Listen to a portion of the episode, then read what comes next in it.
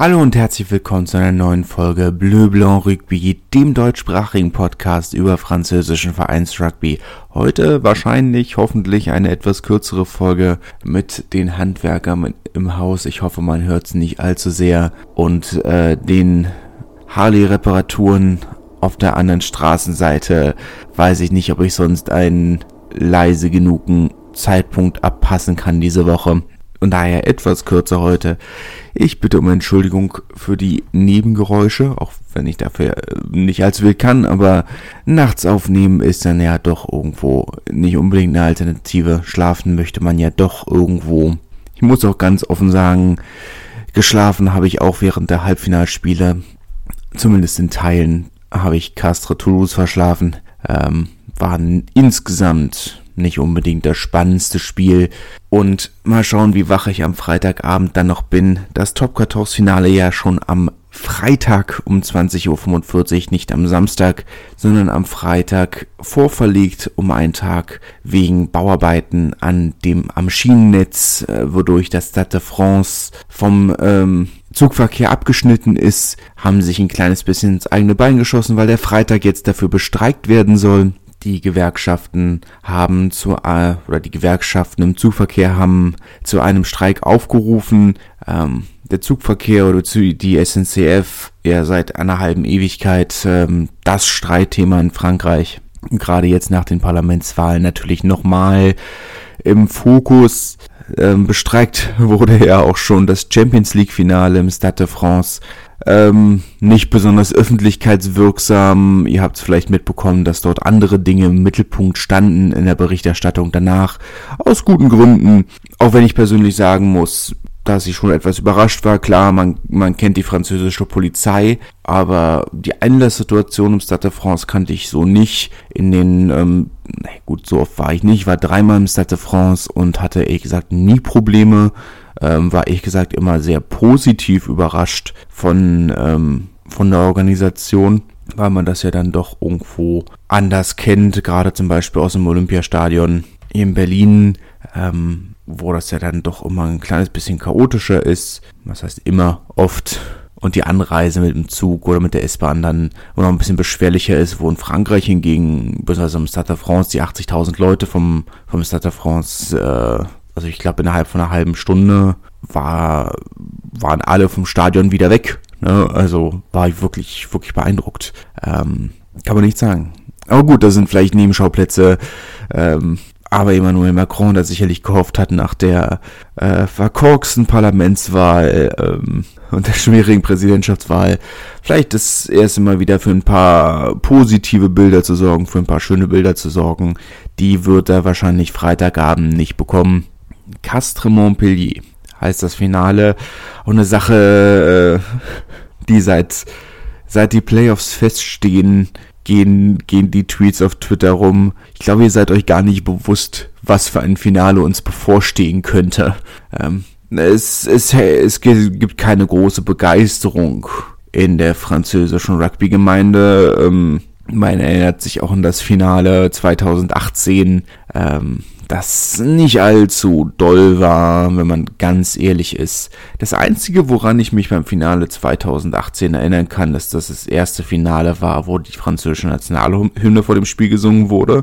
Der ehemalige äh, Spieler von Toulouse, ich versuche mich an seinen Namen zu erinnern, Argentinier, argentinischer Nationalspieler, was längere schwarze Haare, hat seitdem auch in Filmen mitgespielt, wenn ich mich recht entsinne. Mercenaire, der Film über den jungen Spieler aus ähm, Französisch-Polynesien, beziehungsweise äh, Valise Fortuna, Fortuna, ich komme nicht auf seinen Namen, naja, ist ja auch egal.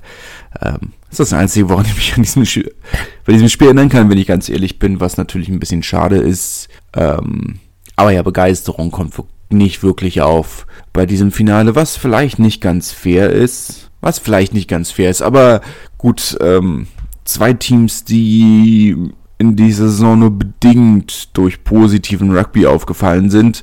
Toulouse-Bordeaux wäre sicherlich um einiges spektakulärer gewesen, auch was das Fanaufkommen angeht. Castre möchte man da gar nicht so einen großen Vorwurf machen. Castre ist ein kleiner Ort und hat eine fantastische Fanszene, die aber eben nun mal aufgrund der Größe oder der Kleine der Stadt ähm, nicht so riesig ausfällt. Montpellier ist jetzt nicht unbedingt für seine Fanszene bekannt. Ein relativ kleines Stadion, das meistens auch nur halb voll ist, äh, wobei man vielleicht auch da in Fairness sagen muss, dass die Haupttribüne oftmals gar nicht für das ähm, Publikum oder das generelle Publikum freigegeben ist, sondern nur für Sponsoring und ähm, VIP, beziehungsweise Freikarten hauptsächlich. Das sei mal dahingestellt. Aber gut, Montpellier muss man dafür sagen, also dass sie die Stadt Montpellier die ähm, die Zug Zugtickets ähm, subventioniert oder gut subventioniert, ähm, bieten Pakete an 130 Euro für Hin- und Rückfahrt mit dem Zug und die Tickets fürs Stadion, wenn man die Tickets quasi anderweitig bucht über die über die Website direkt ähm, der Zuganbieter würde die, oder wenn man es anders buchen würde, würde die Zugfahrt alleine schon 190 Euro kosten, ähm, also hin und zurück. Und da hat, bietet die Stadt 130 Euro hin und zurück plus Ticket an. Das ist dann schon, schon ein sehr guter Deal, muss man sagen. Aber gut, kommen wir vielleicht zum, zum Sportlichen einmal kurz. Ähm, Castre Toulouse am Freitagabend. Der größte Unterschied zwischen den beiden Teams definitiv die Frische. Und das ist eine Sache, über die müssen wir definitiv nochmal reden. Das ist das dritte Mal in Folge, dass ähm, die beiden erstplatzierten Teams, äh, Quatsch nicht, dass die beiden erstplatzierten Teams, doch, die ersten, ich fange jetzt erstmal von vorne an, dass Platz 1 und 2 das Finale gegeneinander austragen. Und das ist jetzt nicht zwangsläufig eine schlechte Sache. Die beiden besten Teams der regulären Phase der Saison kommen ins Finale. Das ist erstmal prinzipiell löblich, auch wenn man natürlich darüber diskutieren muss, wenn das wenn der Trend anhält, ob man vielleicht doch die Playoffs ein bisschen anpassen muss. Diese Barrage, dieses Viertelfinalspiel haben wir seit 2010 und das ist ein Trend, der sich definitiv abzeichnet. Ähm, die Frische ist definitiv ein Faktor. Also ich würde jetzt generell die nicht zwangsläufig nur auf dieses Viertelfinal schieben oder Viertelfinalspiel schieben. Ähm, Toulouse mit seinen vielen, vielen Nationalspielern wirkte einfach nicht besonders energiegeladen muss man sagen, so der große Unterschied war halt irgendwo auf beiden Seiten einfach nach den Versuchen, die gelegt wurden, ob es nur Lebel oder Antamak, nach den Versuchen waren, sie lagen am Boden, sie waren fertig, sie waren durch, während auf der anderen Seite alle sind rumgesprungen und haben gejubelt ist natürlich ein Unterschied, gerade wenn ne, auf dem Platz waren in Nizza äh, fast 40 Grad. Äh, oder mehr sogar. Also es waren tagsüber waren es teilweise 40 Grad schon und dann wurde es abends ähm, oder hat sich der Platz aufgeheizt und teilweise noch über 40 Grad. Ähm, da fit zu sein ist natürlich immer noch eine andere Sache, aber die Toulouse wirkte einfach nicht fit. Und das ist nicht verwunderlich. Es war eine lange Saison, gerade für einen Verein wie Toulouse, die fast ein Drittel der Nationalmannschaft gestellt haben. Die haben einfach sehr, sehr viel Rugby in den Beinen. Und das war dann ein Riesenfaktor. Jetzt ähm, muss man natürlich auch sagen, dass Castre natürlich auch eins der, was ist eins der, das waren Tabellenerster. Toulouse hat die Saison geschwächelt, auch wenn man das natürlich auch so ein bisschen auf diese Frische zurückführen kann. Aber der große Faktor, und ich betone es noch einmal, war eben, dass Castre mit deutlich mehr Energie in dieses Spiel gekommen sind. Zwei Teams, die halbwegs gleich auf sind, mit zwei sehr unterschiedlichen Stilen natürlich, aber qualitativ durchaus gleich auf, ist dann natürlich ähm, das der entscheidende Faktor. Castro haben das auch clever von vorne bis hinten gespielt, kann man auch nicht sagen. Gut, der eine Versuch am Ende, ähm, der ein bisschen, ähm, bisschen glücklich war von, von Botito. Nee, Quatsch, er hat, er hat den Versuch nicht gelegt, er hat abgegeben. Ähm, ja, ein bisschen glücklich, aber und äh, hat das Ergebnis dann, sagen wir nur noch ein bisschen deutlicher ausgestaltet. Toulouse hatten am Ende noch die Chance, ähm, oder hatten am Ende noch durchaus die Chance, das Spiel zu gewinnen, aber da hat man wirklich gemerkt, die Luft war raus. Es, es war einfach zu unpräzise, was Toulouse da gemacht hat. Und wenn man es auch generell vergleicht, und das ist eine Sache, über die, die werden wir beim zweiten Halbfinale auch nochmal irgendwo ansprechen müssen, es war von Toulouse war nicht allzu viel im offenen Spiel zu sehen. Also es war der eine Versuch vom, vom Alice Lebel am Anfang, ähm, war eine Einzelaktion, quer gelaufen, das kann äh, auch immer mal wieder sehr schief gehen, hat die Lücke gefunden und das dann, ähm, dann durchgezogen. Ne? Das kann man jetzt nicht sagen, es hat funktioniert, aber war jetzt nicht besonders gut rausgespielt. Der zweite Versuch war aus äh, ne, First Hand, wie man so schön sagt, äh, Première Main, schönes Setpiece, aber eben auch nur so mittelgut rausgespielt. Und ansonsten war Toulouse einfach sehr unpräzise. Castre kann man auch immer mal wieder Disziplinlosigkeit vorwerfen, das ist absolut richtig. Aber sie hatten sich in diesem Spiel gut unter Kontrolle und sie mussten auch nicht, mussten sich jetzt nicht übermäßig oder irgendwas aus dem Hut zaubern oder was auch immer. Sie mussten ihr Ding einfach halbwegs runterspielen und das hat eigentlich dann auch gereicht. War es eng? Ja, klar. War spannend? Ja, durchaus. Aber allzu viel kam dann nicht von beiden Seiten. Es waren viel zu viele Fehler. Aber gut, es ist wie es ist. Castre damit äh, mal wieder im Finale. Hätte man auch nicht gedacht. 2018 gegen Montpellier das letzte Finale gespielt. Ähm, davor 2013 äh, das letzte Mal den Titel geholt. 2014 davor das letzte Finale mit den Titeln. Fast ein Fünfjahresrhythmus. 2013, 2018, 2022 ist nicht ganz richtig, aber gut. Ja, im Finale gegen Montpellier dann jetzt wieder. Das sind ja zwei Teams, die sich echt gut kennen in den Playoffs. Allein in, im letzten, in den letzten, na, seit 2010 sind sie sich in den Playoffs siebenmal über den Weg gelaufen. Und Castre war eine lange Zeit sowas wie der Angstgegner von, von Montpellier. Das muss man auch sagen. Jetzt mal, wenn man das Finale auch außen vor lässt, hat Castre oft gegen Montpellier gewonnen. Muss man schauen, wie es läuft. Montpellier war noch nie Meister. Das könnte der erste Titel werden. Gut, klar, sie haben den Challenge Cup gewonnen, aber der erste, nochmal nationale Titel, sagen wir es mal so rum. Ähm, ich weiß, dass äh, äh, der ein oder andere ähm, von euch den Challenge Cup durchaus sehr wertschätzt. Ähm, ich kann das leider nicht so ganz teilen, aber wenn es euch gefällt, ist es natürlich äh, super. Dann möchte ich auch nicht so oder nicht unnötig despektierlich klingen. Sie haben den Challenge Cup gewonnen, damals in zweimal, einmal in Lyon gegen die Harlequins und letzte Saison in, äh, in London gegen die Tigers, glaube ich. Nicht hundertprozentig sicher, aber ich glaube, jetzt könnte dann, äh, könnte der erste Brenüs folgen. Das Spiel gegen Bordeaux war in jedem Fall sehr, sehr eindeutig, muss man sagen.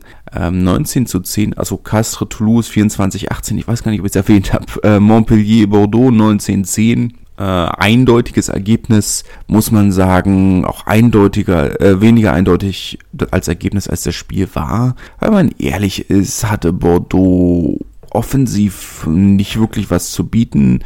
Ähm, in allen Kollisionen irgendwo zurückgegangen oder zumindest nicht vorwärts gekommen in den Kollisionen, oftmals aber eben auch ein kleines bisschen am Boden verloren. Eine richtig starke Blitzdefense von Montpellier, die äh, Jalibert und Lucu sehr unter Druck gesetzt haben. Man hat so ein bisschen dann gemerkt, wo die, diese Ratlosigkeit wurde ja deswegen dann auch so ein bisschen auf eine andere Position gestellt. Jalibert, ähm, Tranduc auf die 10 was natürlich auch mal so eine mittelgute Sache ist. Ähm, da kam dann noch weniger offensiv von Bordeaux. Der eine Versuch, den sie gelegt haben, war eben dieser Turnover, wo Jalibert dann eben den, das ausnutzen konnte. Guillaume Girardot, der nach dem, oder Bordeaux hatte einen Maul, ähm, in der 22 von, von Montpellier, verlieren den Ball da drin vorwärts, Turnover, Girardot schnappt sich den Ball und stürmt vorwärts, versucht einen wilden Offload. Da ist aber niemand und Jalibert kann den Ball dann ins Mahlfeld kicken und äh, den Versuch legen. Aber ansonsten war Montpellier die deutlich bessere Mannschaft. Also das, das war schon sehr souverän, gerade die Defensive war wirklich Weltklasse. Ähm, am, am Anfang dieser eine Versuch von Vincent Rates, der, äh, der den Versuch zu Ende bringen kann. Zwei Drops, einmal von, von Paolo Garbisi und einmal von Anthony Boutier und dann diese zwei 50, 55 Meter Penalty Kicks von Gela Prasice am Ende des Spiels. Das war schon sehr solide, sehr solide, kann man, kann man wirklich nicht sagen. Ob sie Favorit fürs Finale sind, ist natürlich immer so ein bisschen schwer einzuschätzen. Eigentlich müssten sie es sein, aber ich glaube, das liegt auch daran, dass man Castre immer noch so ein bisschen, nein, nicht nur ein bisschen, dass man Castre einfach weiter unterschätzt oder ich auch Castre weiter unterschätze, weil man, wenn man es vergleicht, ist natürlich Montpellier von den beiden Vereinen die deutlich größere Hausnummer, wenn man so möchte, ähm, finanziell und ähm, kadertechnisch ist das natürlich mal wieder ein David gegen Goliath, was ähm, es ist halt schwierig, weil der David in dieser Geschichte Tabellenerster geworden ist am Ende der regulären Phase der Saison, ist dann so ein bisschen schwierig. Aber äh, gut, das ist ja ein Thema, dass man dieses ähm, David gegen Goliath sowieso ein bisschen anders denken müsste, als man es generell tut. Kann ich auch, kann ich auch sehr empfehlen. Ist ähm, ein sehr schönes Buch. David and Goliath. Ich bin mir nicht sicher, wie der Autor heißt. Gladwell, glaube ich. Naja. Ähm, aber es geht eben hauptsächlich auch darum, dass man eben dieses so einfach eben nie ist, man sich äh, dieses diese Thematik äh, David gegen Goliath eben ein bisschen schwierig ist, äh, die die angebliche Schwäche von einem von einem von einem David aus der Geschichte eben eigentlich die große Stärke ist, was sehr offensichtlich ist eigentlich, aber es ist ein, zumindest in Teilen sehr gut geschrieben. Aber gut, wir wir schweifen ab. Aber ah ich bin, bin gespannt, wer ist denn für euch der der Favorit in, de, in diesem Spiel. Wen seht ihr denn da vorne? Bin ich mal gespannt. Ansonsten natürlich nächste Woche dann ähm, die, der Rückblick auf das Finale und natürlich ähm, der erste Rückblick. Wir fangen, glaube ich, am besten mit der mit der National an und reden dann danach über Pro de Deux und Top 14. Schreibt mir auch gerne ähm, auf Twitter oder Instagram, wer für euch Überraschungen, Enttäuschungen sind, wen ihr, wer ist für euch äh, die größte, ähm, oder sagen wir mal auf Vereinsebene und auf Spielerebene, wen seht ihr als MVP zum Beispiel? Schreibt mir das gerne auf Instagram und Twitter, das lasse ich dann gerne, oder können wir gerne mal zusammen dann besprechen. Ansonsten kriegt ihr natürlich auch meine Perspektive dann danach, wie gesagt, nächste Woche dann mit Finale und dem Rückblick auf die vergangene Saison der National, bevor wir dann eben über Top 14 Pro de Deux reden, ob wir das in einzelnen Folgen machen oder in einer Folge, das schauen wir dann. Aber bis dahin, ne, Freitagabend TV5, wieder mit französischem Kommentar natürlich, aber äh, live und kostenlos. Ich weiß nicht, wahrscheinlich nicht mit, wahrscheinlich übertragen sie das Konzert von, von Kenji Girac nicht. Aber das gibt's dann wahrscheinlich bestimmt auf YouTube. Das ist tatsächlich mal was, worauf ich mich halbwegs freue. Die letzten Jahre war das ja ansonsten äh, immer eigentlich eine nette Idee, aber enttäuschend umgesetzt. Muss man schauen. Bis dahin in jedem Fall viel Spaß, genießt die Sonne und tschüss. Schatz, ich bin neu verliebt. Was? Da drüben. Das ist er. Aber das ist ein Auto. Ja, eben. Mit ihm habe ich alles richtig gemacht. Wunschauto einfach kaufen, verkaufen oder leasen. Bei Autoscout24. Alles richtig gemacht. Wie baut man eine harmonische Beziehung zu seinem Hund auf? Puh, gar nicht so leicht. Und deshalb frage ich nach, wie es anderen Hundeeltern gelingt, beziehungsweise wie die daran arbeiten. Bei Iswas Dog reden wir dann drüber. Alle 14 Tage neu mit mir, Malte Asmus und unserer Expertin für eine harmonische Mensch-Hund-Beziehung, Melanie Lippisch. Ist was, Dog? Mit Malte Asmus überall, wo es Podcasts gibt.